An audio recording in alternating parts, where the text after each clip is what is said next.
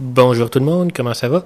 Euh, je sais, j'étais un petit peu en retard, mais bon, des petites interférences et je tenais absolument à pouvoir parler des Avengers. Je viens juste d'aller voir le film, ça fait pas 10 minutes que je suis sorti de la salle et c'est le fun. Euh, ok, l'histoire a pas vraiment de sens, il y a tout un semblant de motivation, puis le gros combat final arrive juste parce qu'il faut qu'il arrive, mais c'est tellement le fun. On peut voir Captain America engueuler du monde, ben, Anthony engueuler Iron Man, qui, tu vois Hulk et Thor se battre. Et tu dois avouer que le meilleur combat, en tout cas, des plus fun, implique tout le temps, ben, il implique tout le temps le Hulk et un dieu asgardien.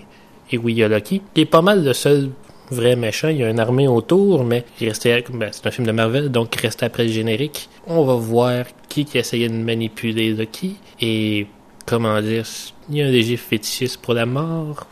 Si vous connaissez ces je pense pas que c'est un spoiler, mais c'est parce que si vous connaissez bande dessinée, vous avez déjà été voir le film puis vous savez c'est qui.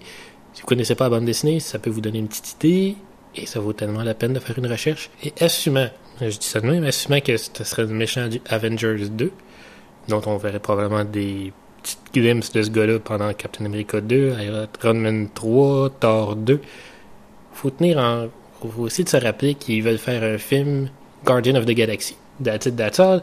Comme je dis, ok, les personnages les plus. Ben, le personnage qui, qui vole le film, c'est Hulk. Il est pas là souvent. Il fait pas 50 000 affaires. Mais quand il fait de quoi? Oh mon dieu, que c'est tellement. Tu vois. Parce que. Voyons. Parce que Banner. Le fait que Banner s'entend bien avec Iron Man arrive quand le Hulk est là. un combat entre Hulk et Thor mène à un des meilleurs gags du film, tant qu'à moi. Plusieurs vont dire que c'est le meilleur film que Marvel a fait. Je pense toujours que ça reste Iron Man 1, mais c'est probablement un des plus fun. Captain America, tel fun. Euh, Thor 2, euh, tel fun. Iron Man 2, était bizarre parce qu'il semblait pas trop avoir de direction. Mais ce film-là, il est fun. C'est vraiment, tu mets ton cerveau à off, tu t'enlignes, tu te prends une bonne, bonne place, pas dans le fond, parce que tu entends le monde promener, tu assis au beau milieu de la salle. Tu te dis, oh mon dieu, je vais mettre mes lunettes 3D, j'aurai du fun intéressant. Non, non, il pas, il y a du 3D, mais tu le vois pas vraiment. Puis absolument, ça va juste être comme des débris qui revolent. Vous voyez dans 2D, ça change rien. Puis là, t'as un petit sourire à chaque fois qu'un petit personnage fait de quoi. Parce que ils ont, c'est pas un, si Josh Whedon a fait un bon film, c'est pas en écrivant une grande histoire, c'est pas en écrivant, euh, révolutionnant des films d'action, c'est juste en connaissant les personnages. Tony Stark, c'est un fendant. Captain America, c'est drapeau euh, Monsieur Patriotis. Hulk est fru. Puis Thor essaye d'être un bon gars.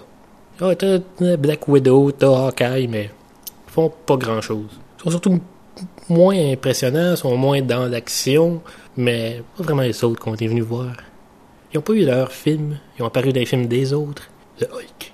Allez voir Avenger pour le Hulk. Il est tellement cute. Il est tout vert, ses pantalons sont mauves, il se bat contre les dieux. Quelqu'un dit Hulk smash. Puis lui répond avec pas Puny Human, mais ça y ressemble en tabarnak. Je suis un fan, je suis vendu. Allez le.